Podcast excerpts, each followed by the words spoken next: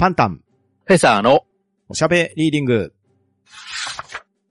この番組はパンタンとフェザーノートがお互いに本を進め合い、その感想をおしゃべりしていくポッドキャストです。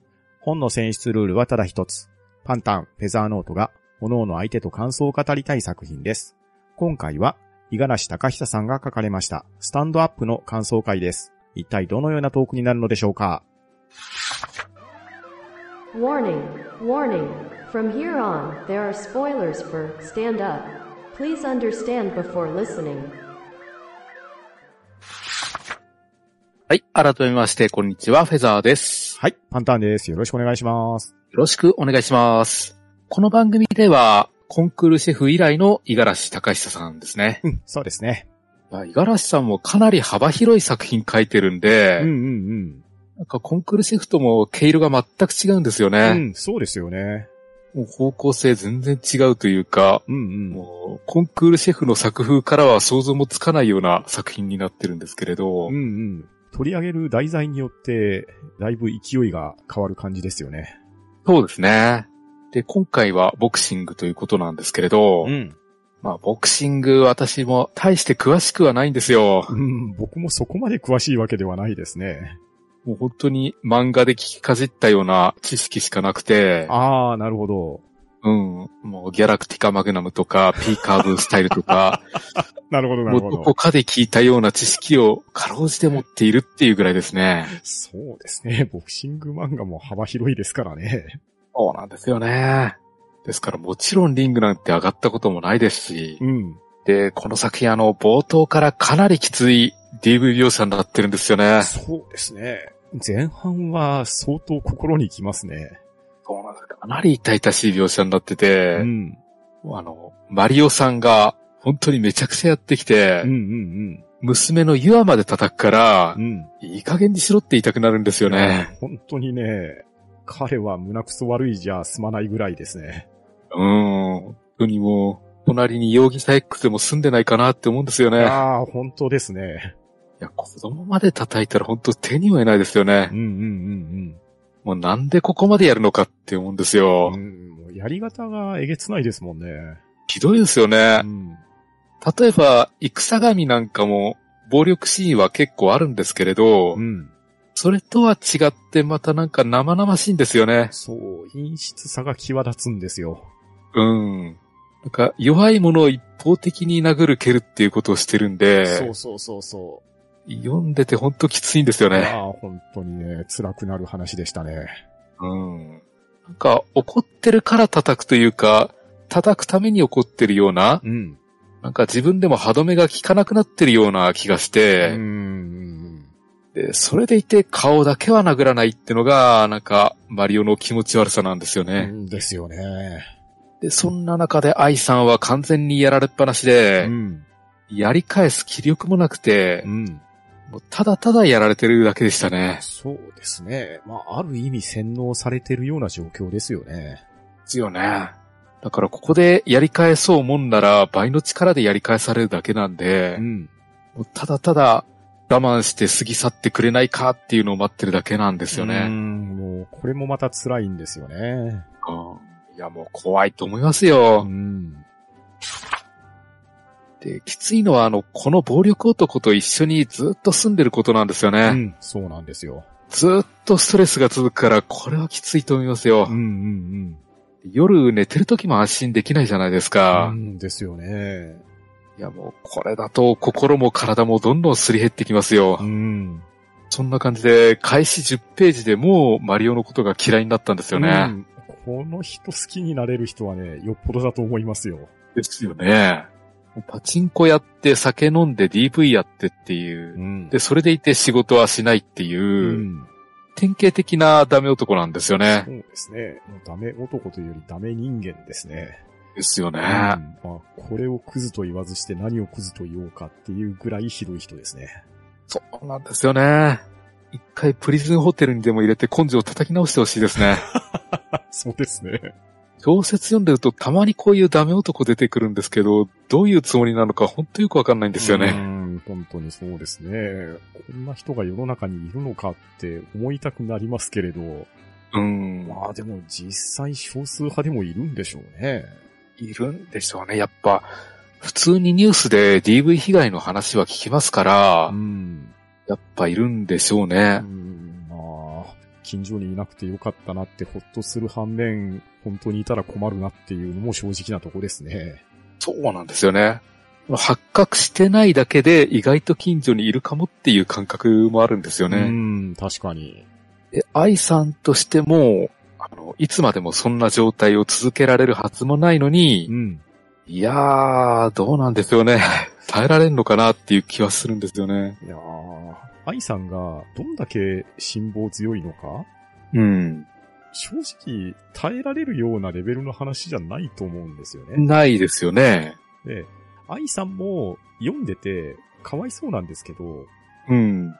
若干イライラ感を覚えるぐらい自己肯定感がないじゃないですか。そうなんですよね。でも、ちゃんと社会的には自立できてる方ですし、うん。自己認識度はすごく低いんですけれど、愛さんってちゃんとしてる人だと思うんですよ。うん。ちゃんと看護師の仕事もしてますからね。ですよね。うん。で、そんな愛さんがなんでこんなダメな男に付き合わないといけないのかっていうところと、もっともっと自立しやすい環境だとは思うんですよ。うん。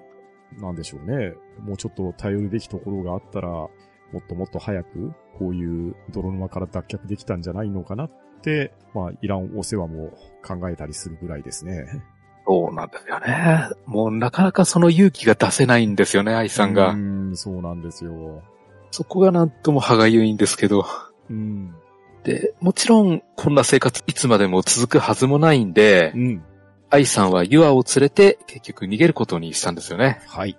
まあ、進めば二つ逃げれば一つと言いますけど、ああ、そうですね。これはもう逃げるしかないでしょう。うん。これは逃げるが勝ちですね。ですよね。もう下手すると殺されかねないですからうね。ん、本当に。うん。もう読者としてもいいぞ逃げろとうん、応援したくなるんですよね。そうですね。で、愛さんの過去とか性格とかもいろいろと書かれてたんですけれど、うん。まあ割と引っ込み思案でうん。目立つ方でもなくて、うん。友達もそんなにいないしう、ん。とスポーツも得意じゃないとうん。いうことなんですよね。うん。でも、そこまで卑下しなくてもいいんじゃないのかな、とは思いますけどね。そうなんですよね。ただ、まあ、この設定見ると、どうしても、ボクシング小説の主人公向きじゃないんじゃないかなとは思うんですよね。ああ、確かにそうですね。うん。正直、ボクシング小説と思って読み始めなかったら、うん。ボクシングする気配は全くないですもんね。ないんですよね。で、愛さんとマリオの結婚のくだりも書かれてましたけどう、ん。がお互い結婚に幻想を持っていて、うん。あまり考えずに早まったように思えたんですよね。ああ、そうですね。その辺はお互いにとって不幸でしたね。うん。愛さんとしては、あの、これといって何もない自分が結婚することで変われるような妻となって母となることで変われるんじゃないかと思ってたんじゃないかなと思うんですよね。うん、そうですね。まあ、愛さん的には何かからの脱却と言いましょうか。変身願望みたいなものを持ってたのかもしれないですね。そうですね。で、マリオはマリオで、多分人当たりの良さしかないんですよ、この人う。ん、そうですね。なのに、プライドだけは高いんでう、ん。リストラされると、もう悪い方に転がっていくんですよね。うん、そうですね。まあ、おそらく反省するっていうことを知らない人だと思うので、うん。まあ、転がり出したら早いんでしょうね。高いでしょうね。もう自分はもっと評価されるべきだとうん思。ってるんですよね。うん。まあ、その根拠のない自信はどっから来るんだいって問いただしてやりたいですけれど、うん。まあ、まあ、関わるだけ面倒なやからですね。そうなんですよね。で、うまくいかないのを全部愛さんのせいにして、うん。八つ当たりするような、そんなダメ人間なんですようね。ん、まあ本当に最低と言って差し支えないでしょうん。いやーマリオの性格は本当きついんですけど、う。うん。まあこういう人いるなって思うんですよね。そうですね。ダメな人はいますからね。いるんですよね。で、このままだとまずいということで、うん。えー愛さんはソーシャルワーカーの大崎さんの手引きで逃げることにしましたね。はい。で、逃げたら逃げたで、あの、ユアが学校に通えないとか、うん。不都合はあるんですけれど、うん。あそれでも恐怖の日々から逃げられるんですよね。うん。そうですね。もうここは何を置いても逃げるが勝ちですよ。そうですよね。もう命あってのもの種ですよね。うん。で、愛さんが新大久保のアパートに着いた時は、まあ、うんほっとしたんですけれど、うんうんまあ、今後ずっと隠れながら生きるのも辛いだろうなと、うん。うん、ですよね。やったアパートで不自由はあるんですけれど、うん。まあ、でも、マリオがいないですから、久しぶりに安心できたっていうのもあるんですよね。うん、そうですね。もうとにかく逃げ出さないと生きてる心地がしないような生活だったわけですから、うん。そこから少しでも離れることができたっていうのは大きな一歩ですよね。ですよね。で、ユアと二人であのカップラーメンと菓子パン食べてボロボロ泣いてるのを見て、うん。あすごいストレスかかってたんだろうなって思っうて、ん、本当にね。とりあえず身の安心は確保できたけど、うん。もう今後どうやって生きていくのかっていう不安もあったんでしょうね。いやー、本当にね。なかなか軽い未来が見えないですよね。ですよね。差し当たって収入どうするのかっていうのもありますし、そうそうそう。いや、ここでね、ソーシャルワーカーの方が言われていた、病院では働かない方がいいっていうアドバイスうん。まあ、説明を読むと、ああ、そういうこともあるのかなとも思ったんですけど、うん。ああ、愛さんはちゃんと国家資格を持ってるわけですから、それを活かせばもうちょっと楽な暮らしができるんじゃないのかなとも思ったりもするんですけれど、う。うんん、まあ念には念を入れてと言いましょうか、用心にしすぎたことはないっていうことなんですかね。いや、あの、マリオの粘着質な性格を考えると、うん。病院は危ないんじゃないかなっていう気はするんですよね。なるほど。なんか、後々出てくるんですけれど、うん。ユアのことを探して小学校を探し回ったっていうじゃないですか。ああ、ですよね。そこもなんか気持ち悪かったんですけれどい、や、確かに気持ち悪いですし、あそういう足のつき方をするんだなっていう、妙な怖さを感じますよね。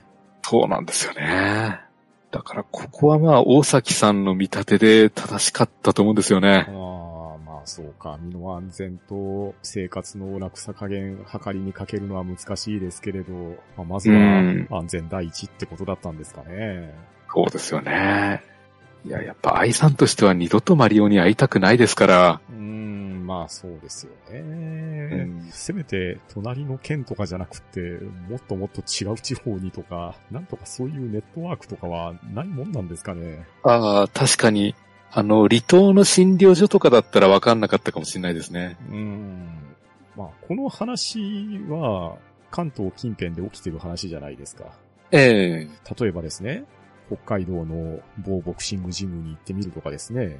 うんうんうん。まあそういう手があったらまた違う話になったんじゃないのかなとも思ったりもしますけどね。ああ、確かに。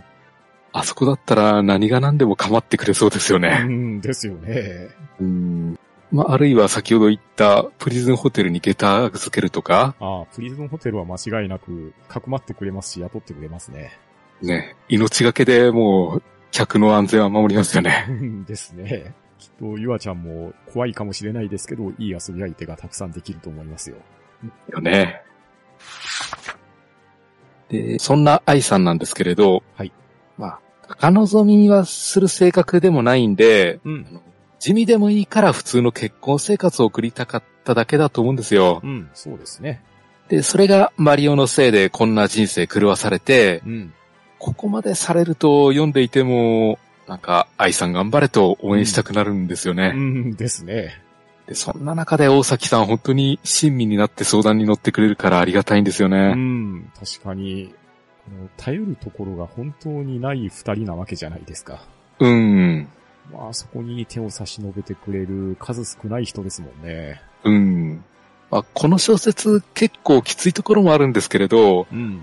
悪い人ってマリオしかいなくて、ああ、そうですよね。他はみんないい人だったりするんですようね。ん。悪い部分をマリオくんが全て引き受けてる感じですね。そうなんですよね。で、愛さんがやっと仕事を探すことになったんですけれど、はい。愛さん、アニメスラムというお店で働くことにしたんですようね。ん、そうですね。なかなか我々に親和性が高そうなお店でしたね。なんか、店の様子がすぐ想像できるんですよ。うんですよね。うん、あの、消防法に引っかかるごちゃごちゃした店だと思うんですようんうね。んで、どういう店なのかとか、どういう客がいるのかっていうのも簡単に想像できますし、うん。そうですね。まあ、多分客の中に自分がいてもおかしくないなとは思うんですようね。ん、わかりますわかります。うん、きっと僕も行ったことがあるような店だと思います。だと思うんですよね。で、愛さんは人と話すのはあまり得意ではないんですけれど、うん。まあ、それでも面接にはあっさり受かって、うん。とりあえず働き口ができたっていうのは良かったですね。そうですね。まずは一安心ですね。うん。で、アニメや漫画のグッズの買い取りなんかをやってるお店で、うん。愛さんにしてみると全く知らない世界なんですけれど、うん。まあ買い取り額が決まってるようなものなんで、古物商ほど難しい仕事じゃないみたいですね。まあ、そういう説明でしたね。うん。いや、本当にやってみるとすぐですよ。なるほど。うん。あの、身分証を出してとか言われるんですけれど、うん本当にすぐ済みますんで。ああ、そうなんですね。で、まあ、結構思ったより安く叩かれますよ。あ、なるほど、なるほど。うんで、店長が言ってたんですけれど、うん。オタクは楽で一般客は大変っていうの言ってたんですよね。言ってましたね。なかなか確信ついてる感じでしたよね。そう。これはなんか想像つくんですよね。そうそうそうそオタクグッズの価値をよくわかってるのはオタクなんでう。う、んうん一般客にはわからないってことなんですよね。そうそうそうですね。うん。あの、たまにメルカリで変な値段つけて出品してる人がいるんですけれど、うんうん。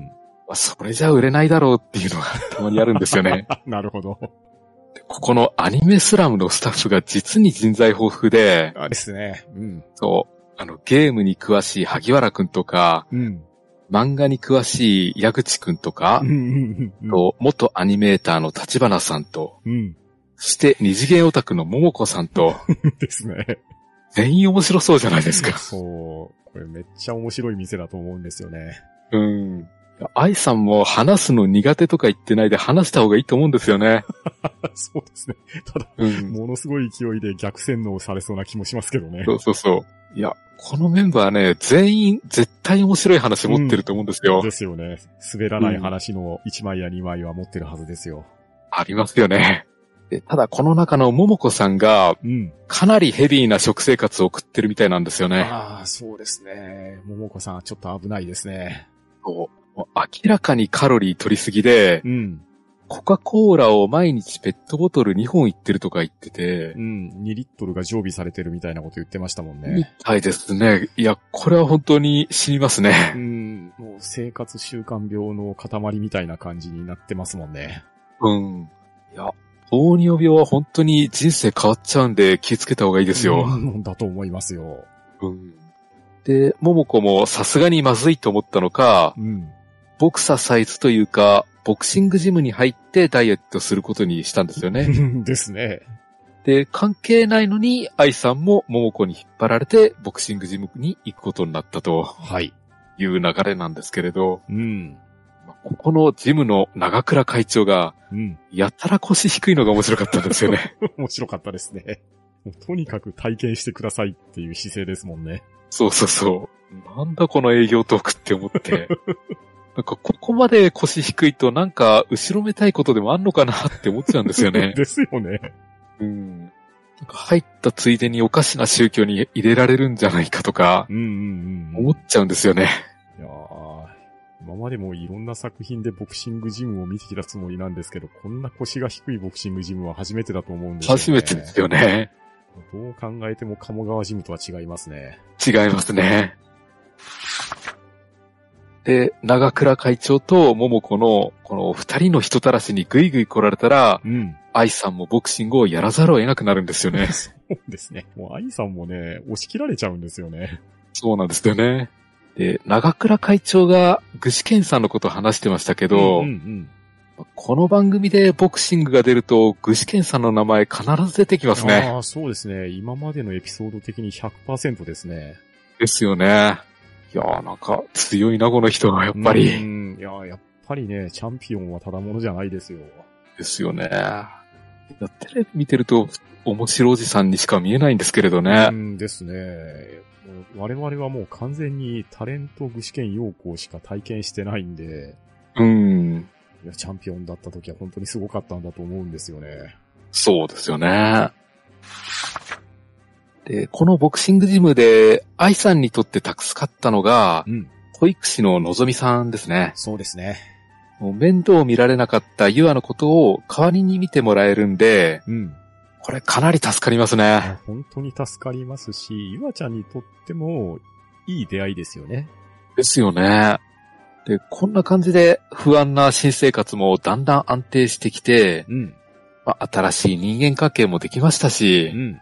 愛さんを助けてくれる人も増えてきて、うん一安心ということでしたね。うん。そうですね。ただ、桃子の方は安定を知らず、うん。ボクシングで使ったカロリーをバカ食いで取り返すようなことをしていたと。うん、そうですね。何のためにやってるのかよくわかんなくなってきますよね。そうそう。もうむしろ体重増えてるんですよね。で、桃子も、マリオとは違った意味での破滅型の性格してると思うんですよね。うん、そうですね。おもこさん確実に面白い人なんですけれど、うん。自分の欲望に素直すぎるんですよ。うん。なので、自制が効かないから、それが食べ物に回った場合、節制不能になっちゃうわけですね。そうなんですよね。しかも、食べる量と摂取カロリーが半端ないんで、うん。もうどんどん体悪くなりますよね。ですよね。で、桃子は向いてなかったんですけれど、愛さん的にはボクササイズが向いてるみたいだったんで、うん意外と続いていくんですよね。そうですね。程よい運動と程よいストレス解消になって、うん。ももこさんに連れてこられた口ですけれど、意外とハマってる感じでしたね。みたいですね。なんか、誰とも話さないで、一人で黙々とサンドバッグ叩いてるっていうのが意外と合ってるみたいで、うんうん嫌なことを全部忘れられるって言ってましたうん。ね。そう。なかなか性に合ってたってことですよね。うん。で、のぞみさんから、いいパンチを打てるようになったと言われて、うん。喜んでる愛さんが良かったんですよ。うん、そうですよね。愛さんの今までの生活の中で、自分で喜びを得るってなかなかない体験だったんですよね。そうそうそう。なんか、誰かに褒めてもらえるなんて初めてだったとか言ってて、うん。いや、相当自己評価低かったんだなって思って、うんですよね。うん不憫でならないなって思って。いや、本当に不憫ですよ。看護師として真面目に働いてきたってだけでもすごいことなんですけれど、うん。うんそこでももうちょっと自分を評価してあげてもよかったと思うんですよね。うん、ですよ。ちゃんとした国家資格ですからね。うんうん。それに看護師の仕事もかなり大変ですから、うん、ですよね。でそんな感じで、愛さんにとってボクシングジムの居心地は悪くなかったし、うん、まあボクササイズも嫌いじゃなかったし、うん、で、さらにユアの面倒も見てもらえますし、うん。さらに月謝は桃子が払ってくれると、そう、そうなんですよ。うん。だから、自発的には動かない愛さんにとっては、割と続けやすい環境ができてたんですよね。そうですね。ただ、桃子はあっさりと辞めてしまったとはい。いうことなんですよね。うん、桃子さんには合わなかったってことですね。うん。まあ、辞めるのはいいんですけれど、うん。早めに生活習慣病外来には行った方がいいと思うんですよねうん。そうですね。まずは受診をした方が良さそうですね。ですよね。で、愛さんとしては今の状況で十分だったんですけれど、うん。驚いたことにのぞみさんが沖田さんに頼むんですよね。うん。ボクシングを教えてあげてくださいと。はい。愛さんにしてみても寝耳に水で、うん。読者からしてもなんでって思ったんですよね。ですよね。なかなか唐突でしたね。うん。もう愛さんスポーツ苦手だって言ってましたし、うん。闘争本能もそもそもなさそうなんですよね。うん、ですよね。むしろ今まで DV を受けていて、叩くよりも叩かれる回数の方が圧倒的に多い人生じゃないですか。うん。とてもじゃないですけど、ボクシングをやろうっていう話にはならなさそうな生い立ちですし、現状ですよね。うん。むしろ殴り合いの現場から距離を置きたがってるんじゃないかとも思うんですよね。うん、ですよね。で、沖田さんも反対してるんですよね。そうですね。沖田さんは本当に女性にボクシングなんかができるのかいっていうスタンスじゃないですか。うん。そんな沖田さんに、愛さんにボクシングを教えてあげてくださいって言われても、はい、そうですかとはならんですよね。うん、ですよね。で、33歳の女性にボクシングを教えてもどうにもならないっていうことを沖田さん言うんですようね。ん、まあ、実際のところ、目標っていうものが出てこない限り、何をよりどころにして続けていくのって、問いたくはなりますよね。そうなんですよね。モチベーションがなかなか出てこないんですようね。ん。あの仮にプロになれたところで、うん。大したファイトマネーも入らないし、うんうん何のためにやるんだとうん。うん。いうことなんですよねう。ん、ですよね。で、これで試しに愛さんがリングに上がることになるんですけれどね。うん。で、試しに沖田さんの顔を殴れるかどうかと、うん。このあたりちょっと読んでてざわざわしたんですよね。うんそうですね。しかもかなり挑発的に顔を寄せてくるじゃないですか。そうそうそう。今までマリオに散々殴られていた愛さんがうん。人を殴ることができるのかっていうのもありますしう、ん。まあ、そうですね。人を殴れるくらい強くなっては欲しいけど、やっぱり殴れない愛さんであってほしいとも思ったんですようね。ん、そうそうそう。まさにそうですよ。うん。で、さてどうなるかと思ったら、やっぱり殴れないんですよね。うん。そうですね。まあ、それでこそ愛さんですよ。そう。もうそ、ちょっとほっとしたんですよね。うんですね。もうここでいきなりいいパンチ打っちゃったりしたら、はぁってなりますよね。ありますよね。うん。いや、人を殴るなんてよほど覚悟があるか、うん何も考えてない人間だと思うんですようね。ん、ですね。で、沖田さんが言ってたんですけれど、うん。殴れば怪我をさせることになるかもしれませんと。うんで、自分の拳も痛む、心はもっと痛む。うん。こいつはまともな女で、だから殴れないと。うん。まあ、まともな人間だったら普通人は殴れないよということなんですよね。そう。まあ、まさに真実ですよね。うん。恨みも何もない相手をいきなり殴れるかっていう、うん。そこが大きな一戦なんですようね。ん、ですね。で、まあ、そこを超えられないことにはボクサーにはなれないっていうのがあってう、ん。確かにそうだなって思いますよ。うん、ですね。この言葉はなかなか重みありますね。うん。で、愛さんもやっぱり自分には無理だと思い知ることになるんですけれどう、ん。その後、のぞみさんからいろいろと話を聞かされるんですよね。はい。あの、女子ボクシングの現状とか、うん。あと、のぞみさんの病気のこととかうん、うん、いろいろ言われて、愛ちゃん生きてる何かを諦めてないと言われるんですようね。ん。うん、そうですね。そこでハッとするんですよね、愛さんうが。そうなんですよ。自己評価の低い愛さんが、うん初めから自分には無理だと決めつけて、うん。と逃げ腰で生きてるんじゃないかとうん。思ってるんですようね。ん、そうなんですよね。で、ただそこで愛さんの中で何かが変わったみたいで、うん。ジムに行ってボクシングがやりたいとはっきり言ったんですよね。うん、そうですね。あの逃げ腰だった愛さんが自分では何も決められなかった愛さんがついに変わったとうん。いう、もうこういう小さな一歩で感動するんですようね。ん、そうなんですよ。で、ボクシングで強くなるとか、うん試合に勝てるとかはいいので、うん。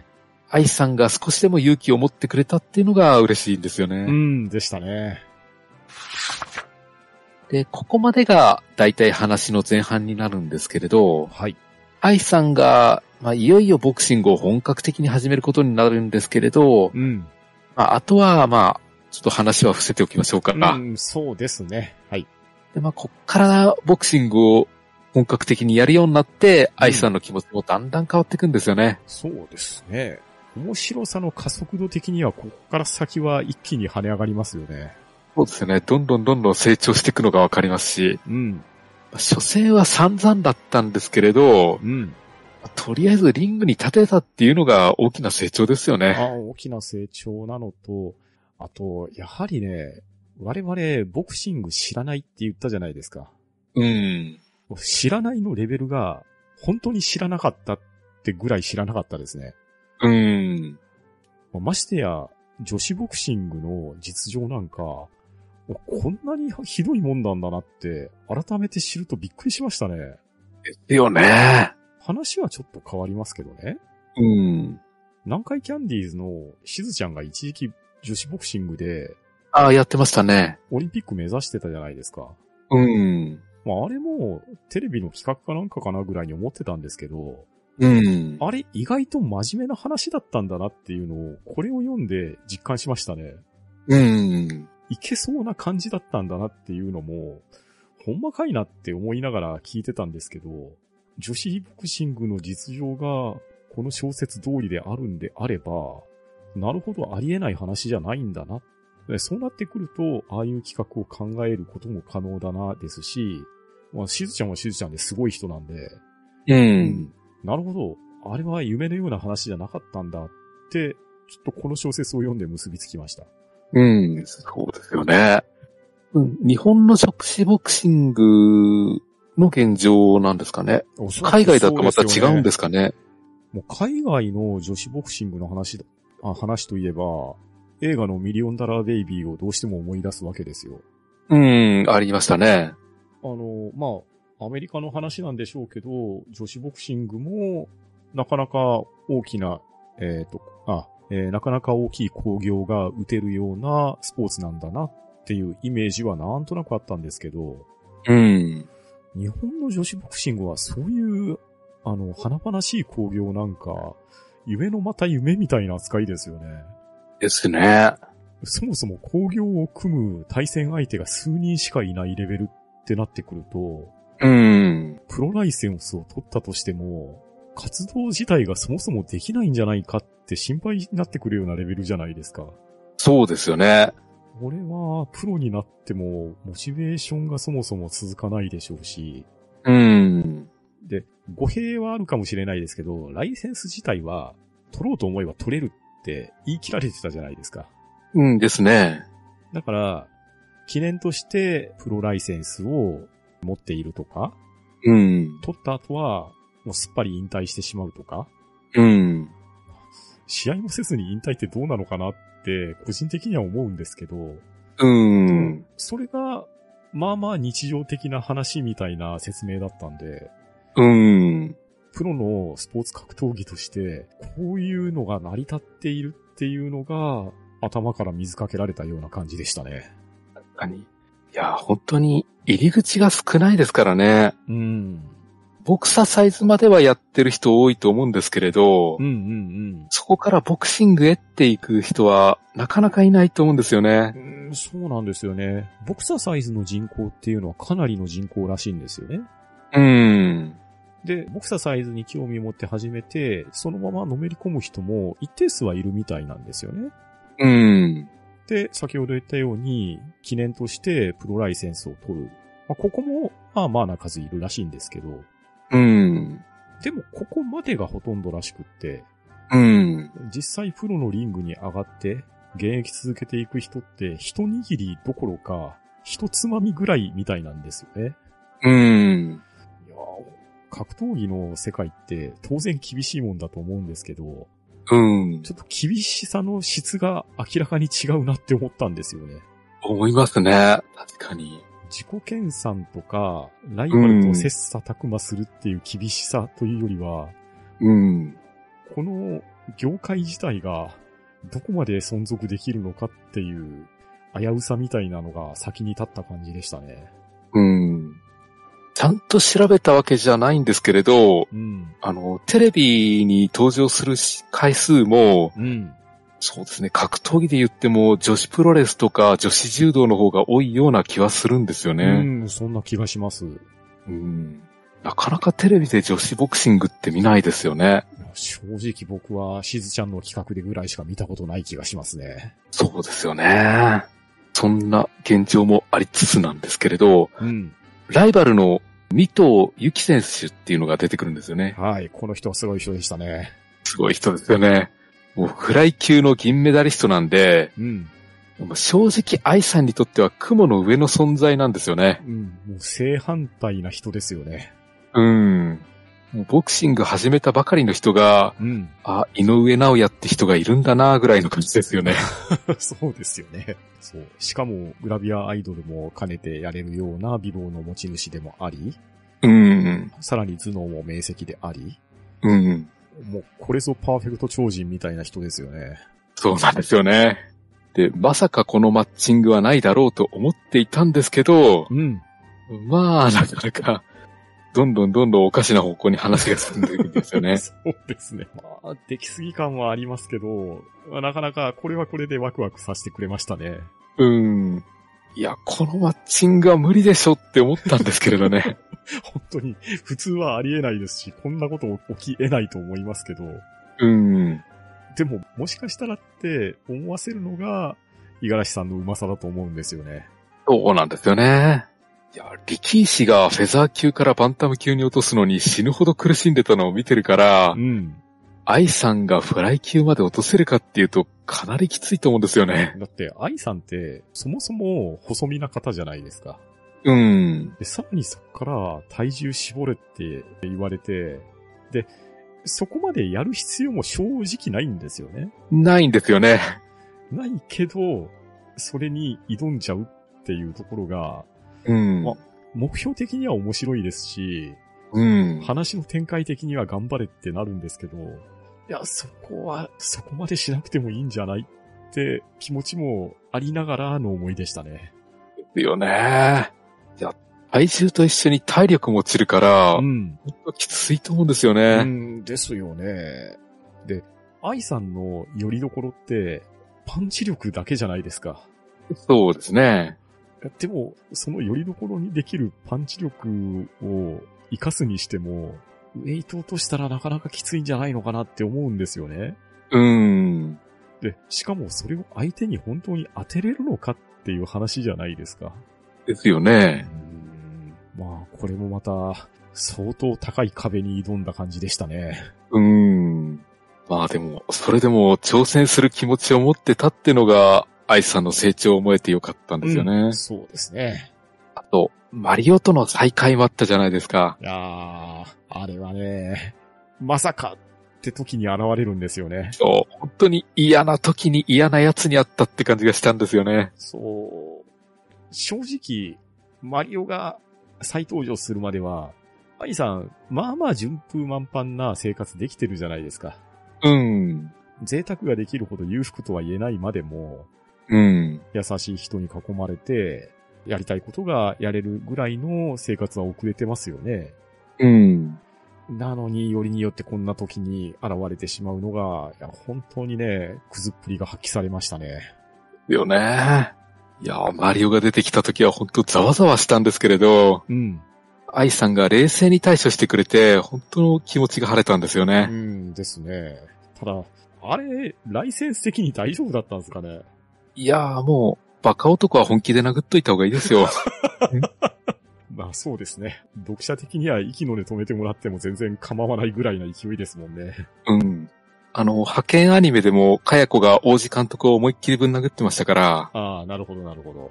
一回殴っといた方がいいってのはあるんですよ。ああそうですね。鉄拳制裁も必要な時にはやった方がいいって感じですかね。そうですね。まあ、レフリーが見てなかったらどうにかなるかもしれないですね。うん。いや、それ以前に、だってマリオがもう冒頭で散々殴る蹴りしてましたからうんもうそれに比べればもうお釣りが出るようなもんですよ。そうですね。まあ、とはいえ国家権力が何やってんだって思いますけどね。うん。あと最後の方で、アニメスラムの皆さんとか、アパートの皆さんとかみんな愛さんのことを応援してくれたってのも良かったですね。ああ、あれは良かったですね。アパートの皆さんがね、すごくいい人が多かったですね。お意外といい人が多かったんですようね。ん。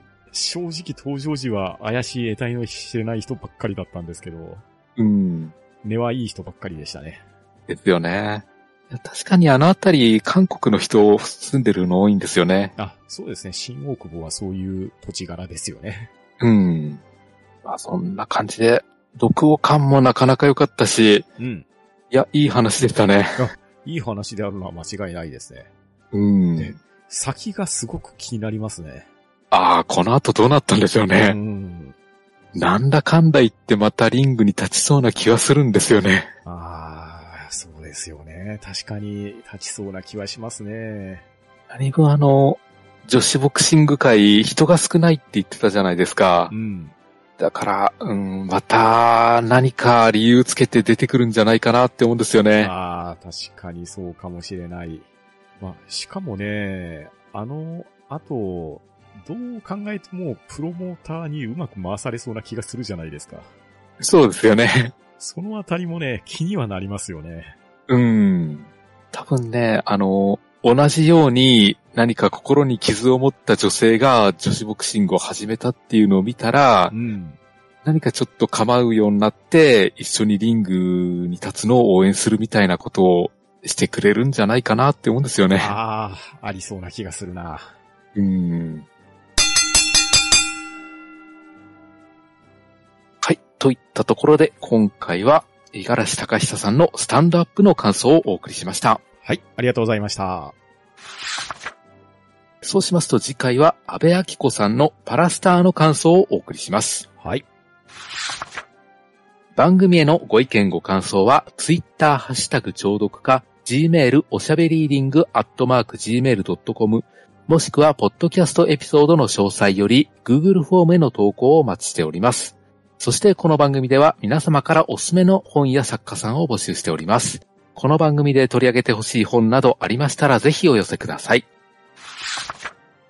それでは今回はこの辺りでしおりを挟もうと思います。お相手は、パンタンと、フェザーノートでした。さようなら。ありがとうございました。